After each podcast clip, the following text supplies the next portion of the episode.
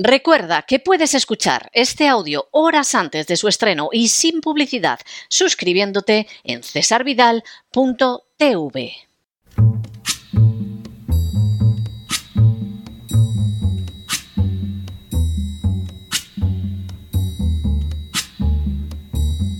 La voz con César Vidal, desde el exilio. When the night has come and the land is dark and the moon is the only light we'll see.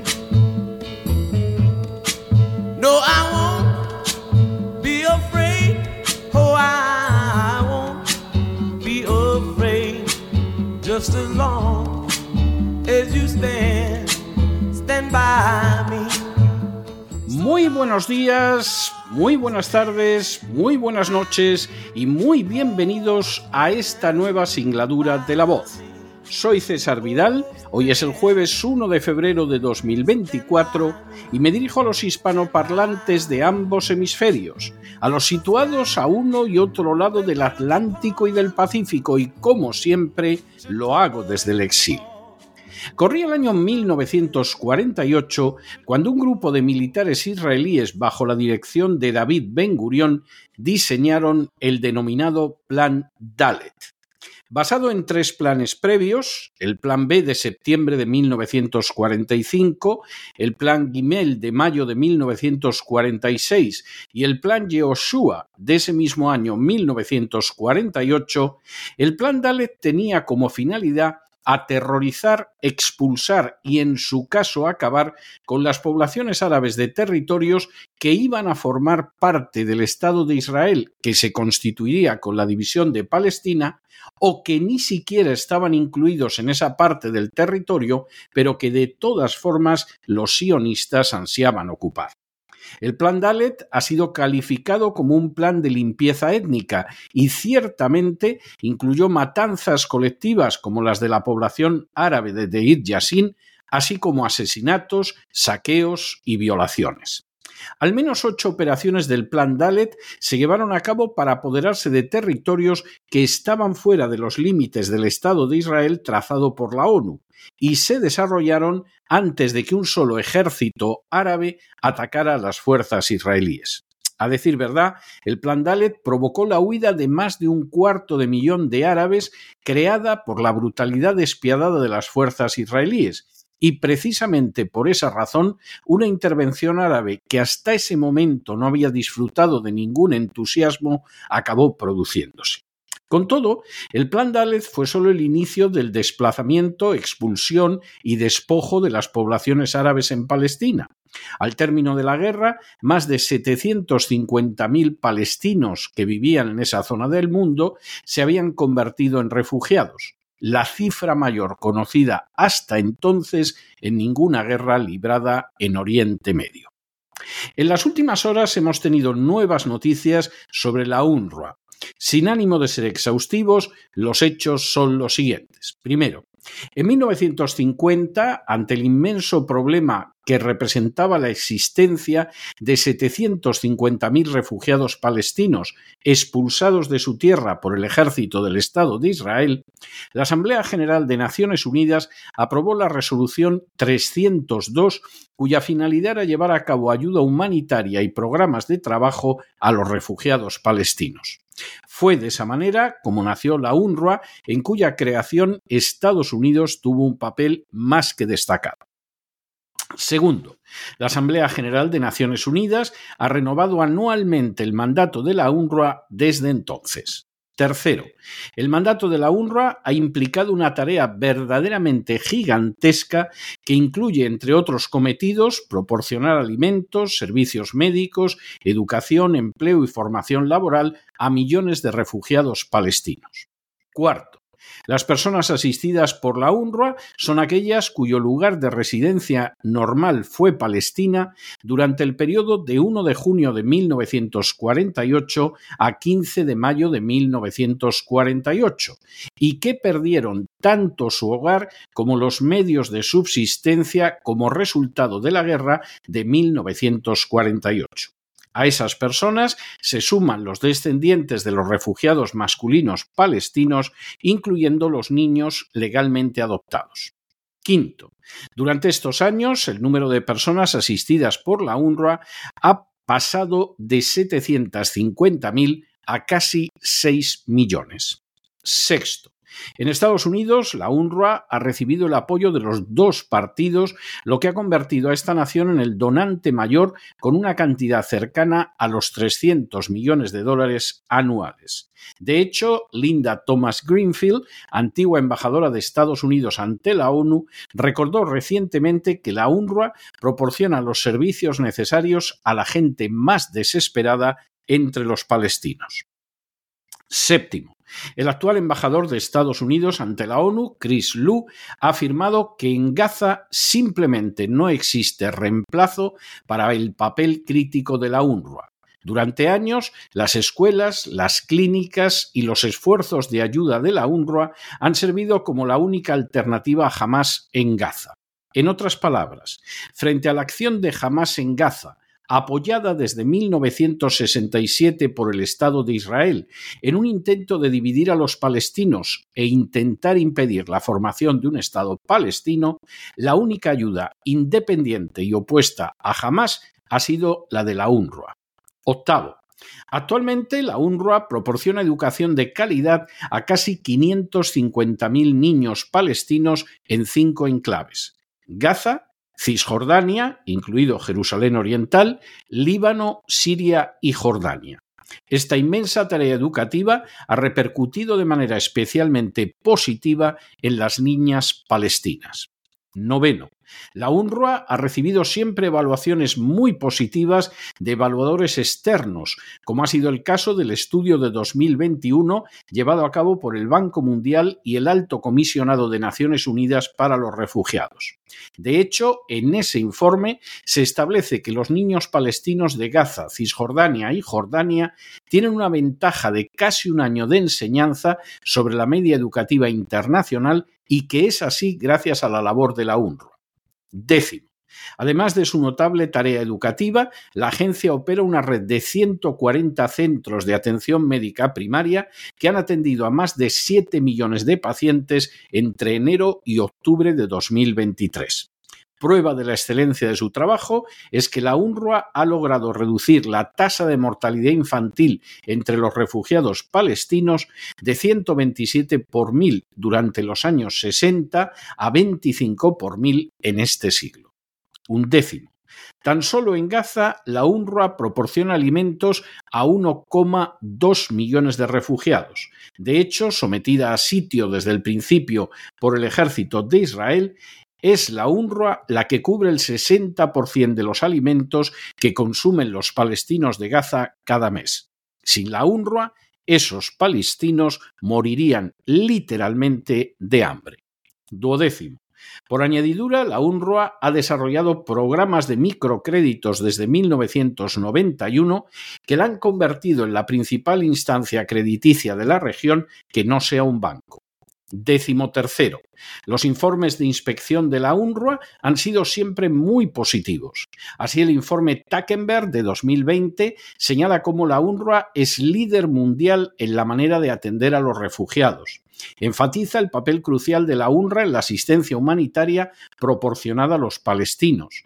Alaba su labor general y vuelve a recordar cómo Israel niega a esos refugiados palestinos derechos humanos fundamentales como es el derecho de retorno a su tierra. Décimo cuarto. En mayo de 2021, otro informe firmado por el mismo Tackenberg y Francesca Albanese corroboró la inmensa labor humanitaria que lleva a cabo la UNRWA. En el informe se enfatizaba de nuevo que Israel tenía que respetar derechos humanos que conculcaba sistemáticamente, como era el derecho de retorno, y que también tenía que indemnizar y compensar a las víctimas de sus acciones. Décimo quinto. Ese mismo año de 2021 circularon acusaciones de corrupción contra el suizo Pierre Krögenbühl, que estaba a cargo de la UNRWA. Nunca salieron a la luz las acusaciones concretas ni tampoco si se correspondían con la verdad, pero en cualquiera de los casos, Krögenbill fue destituido de manera inmediata y según muchos ejemplar. Decimosexto. Cuando tuvo lugar el ataque de Hamas en octubre pasado contra enclaves israelíes, de forma inmediata la UNRWA condenó enérgicamente los hechos. Décimo séptimo. Durante la ofensiva israelí, la UNRWA está proporcionando alojamiento y ayuda a más de 1.200.000 palestinos, dado que el 90% de la población palestina de Gaza se ha visto desplazada de su lugar de residencia por las acciones del ejército de Israel. Décimo octavo. Esta circunstancia convierte a la UNRWA en una entidad que obstaculiza los planes de Israel de dar muerte a la población civil palestina de manera masiva con la finalidad de que se oponga a Hamas, según figura en el plan de ataque israelí conocido como Besorá o el Evangelio. La asistencia de la UNRWA no puede evitar obviamente la matanza de millares de civiles, casi la mitad niños, llevada a cabo por el ejército israelí, pero sí puede paliar humanitariamente los efectos, obstruyendo así la plena efectividad del Evangelio de Israel. Décimo noveno. De manera bien reveladora, justo el día en que el Tribunal Internacional dictaba seis medidas contra Israel, ordenándole evitar la incitación al genocidio por parte de sus mandos y dirigentes, evitar comportamientos genocidas en Gaza, evitar la destrucción de pruebas que pudieran incriminarlo por genocidio, adoptar medidas que garantizaran el acceso humanitario a Gaza y presentar un informe en un mes Inmediatamente Israel acusó a la UNRWA de contar con trabajadores que colaboraban con Hamas. Vigésimo. De manera fulminante e inmediata, la UNRWA publicó un comunicado en el que afirmaba que para proteger la capacidad de la agencia para entregar asistencia humanitaria, adoptaba la decisión de terminar inmediatamente los contratos de los miembros del equipo acusados por Israel e impulsaba una investigación para establecer la verdad sin retraso. En otras palabras, pendiente de investigación, no existía ninguna prueba de que las alegaciones de Israel se correspondieran con la realidad, pero para no obstaculizar el trabajo de la UNRWA, ésta procedió de forma inmediata a despedir a los acusados. Vigésimo primero. La UNRWA reiteró además en su comunicado la condena de las acciones de Hamas el 7 de octubre en los términos más fuertes posibles. Volvió a llamar a la liberación de los rehenes en poder de Hamas y aseguró que cualquier empleado que hubiera estado implicado en acciones terroristas sería juzgado. Vigésimo segundo. A pesar de la reacción inmediata e intachable de la UNRWA, Estados Unidos suspendió inmediatamente la ayuda a esta agencia, siendo seguido por Canadá, Reino Unido, Francia, Alemania, Italia, Países Bajos, Austria, Finlandia, Rumanía, Estonia, Lituania, Letonia, Japón y Australia, naciones todas aliadas de los Estados Unidos. Vigésimo tercero. La Comisión Europea no va a congelar las ayudas a la UNRWA, pero ha pedido a la agencia que se someta a una auditoría realizada por expertos designados por la Unión Europea. Vigésimo cuarto. La suspensión de ayuda a la UNRWA en estos momentos ha sido denunciada por expertos independientes como una medida totalmente inaceptable, ya que la UNRWA está atendiendo a 1.200.000 desplazados en Gaza, alimenta a centenares de miles de palestinos a los que el ejército israelí quiere someter por hambre y evita que una epidemia de fiebre tifoidea o de cólera acabe con los niños a los que no han matado los bombardeos israelíes. Y vigésimo quinto, Jan Egeland, presidente del Consejo Noruego de Refugiados, ha suplicado a las distintas naciones que proporcionaban dinero a la UNRWA que no maten de hambre a los niños por los pecados de unos pocos ayudantes individuales. La guerra que está librando el Estado de Israel contra los palestinos, no solo de Gaza, sino también en el resto de los territorios ocupados, pasará a la historia como uno de los conflictos armados más sucios moralmente de los que se guarda memoria. Algún día sabremos por qué el gobierno de Israel, conociendo con un año de antelación cómo iba a ser el ataque de Hamas, no lo impidió. Algún día sabremos por qué, siendo avisado días antes por Estados Unidos y por Egipto del ataque de Hamas, el gobierno israelí siguió sin impedirlo. Algún día sabremos por qué, una vez producido el ataque, el ejército israelí tardó nada menos que siete horas en reaccionar, facilitando enormemente con su torpeza e incompetencia la matanza. Algún día sabremos cuántos de los civiles y militares israelíes no fueron muertos precisamente por Hamas, sino por el ejército de Israel, tema sobre el que el gobierno de Netanyahu ha decidido obstaculizar una investigación imparcial. Algún día sabremos el papel que las causas judiciales pendientes de Netanyahu han tenido en todos los hechos anteriores. Algún día sabremos si el gobierno del Estado de Israel no provocó conscientemente este conflicto armado para tener la excusa con la que vaciar Gaza de palestinos y apoderarse del gas de la zona. Pero hasta que sepamos todo eso, ya hay cosas que sabemos sin el menor asomo de duda. Primera, desde 1967, el Estado de Israel ha respaldado a la organización terrorista Hamas para dividir a los palestinos e impedir que se cree un Estado palestino que obligue a Israel a desalojar los territorios sobre los que mantiene una ocupación ilegal. Segunda, ese apoyo a Hamas ha sido reconocido por el propio Netanyahu y otros políticos israelíes como la forma ideal de impedir la creación de un Estado palestino.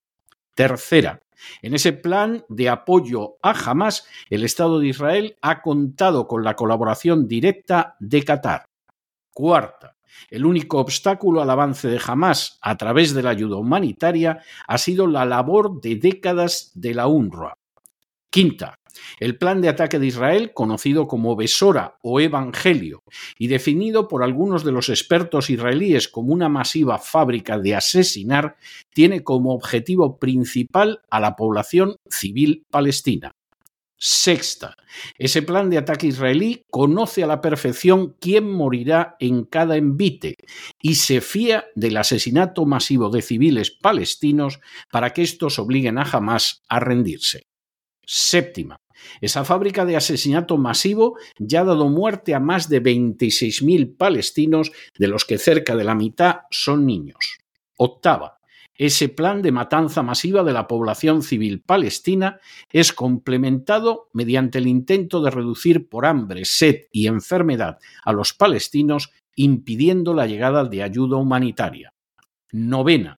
Un obstáculo esencial para la consumación de ese plan lo ha representado la UNRWA, que no solo ha sido un contrapeso de Hamas durante décadas, sino que además ha seguido insistiendo en el hecho de que el Estado de Israel viola derechos humanos fundamentales desde 1948.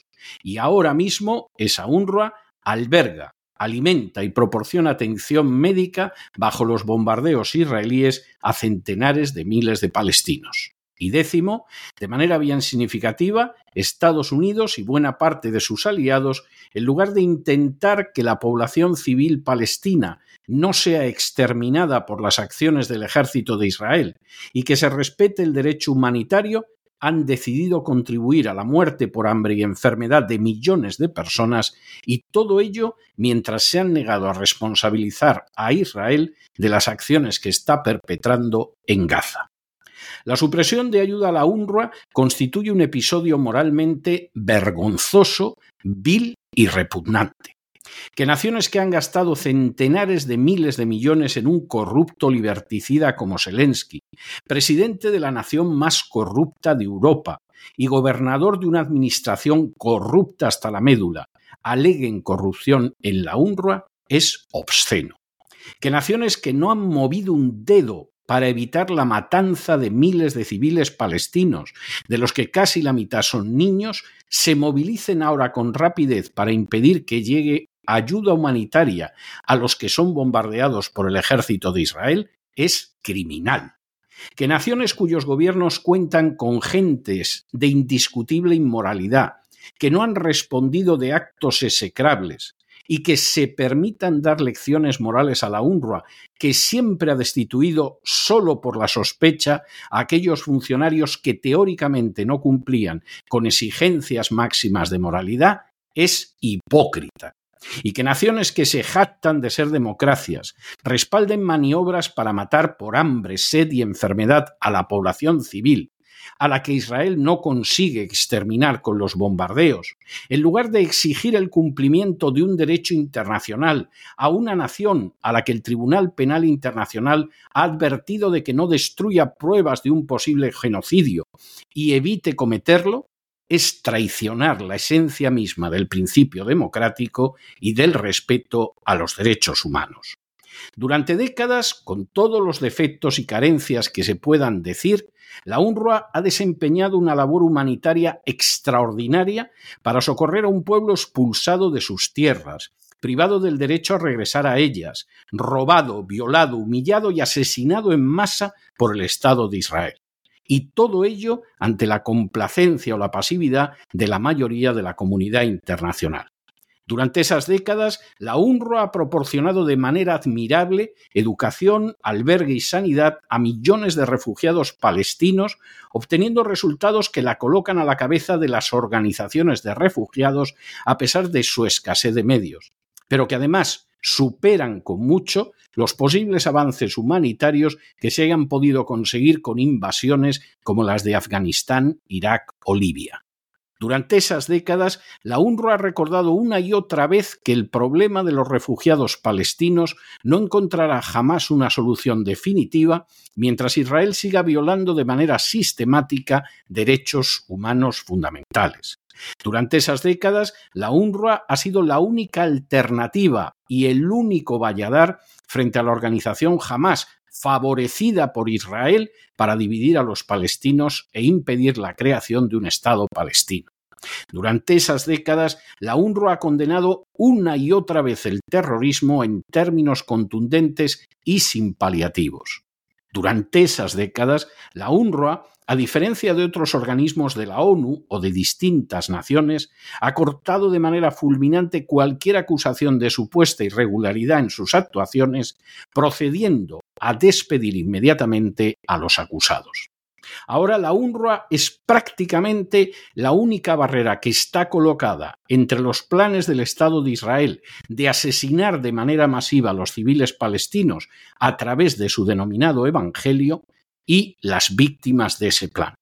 No sorprende ciertamente que el Estado de Israel, que ha salido tan mal parado de la resolución del Tribunal Penal Internacional, quiera acabar con ella pero clama al cielo que a esas pretensiones inicuas se sumen gobiernos supuestamente democráticos que no han hecho nada en favor de la justicia en Oriente Medio, que utilizan a grupos terroristas cuando así les conviene y que financian a gobiernos corruptos.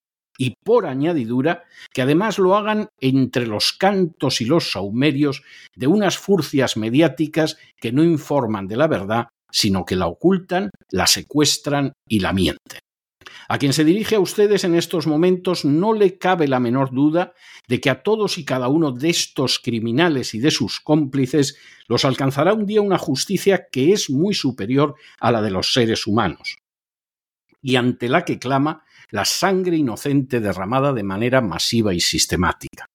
Pero hasta que llegue ese día, no podemos ni debemos cerrar nuestros oídos ante el llanto de los inocentes, ni dejar de actuar en favor de la verdad, de la justicia y de la libertad.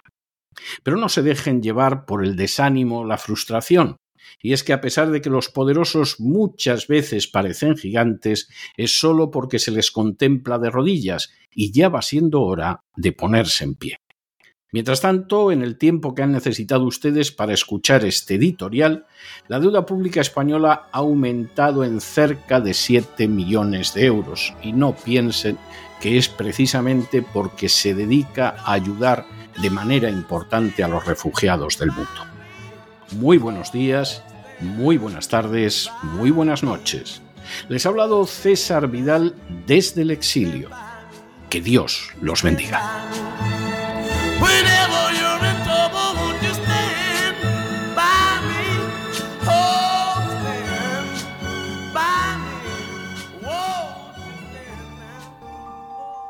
Esta sección está patrocinada por crowdfunding con el siguiente mensaje.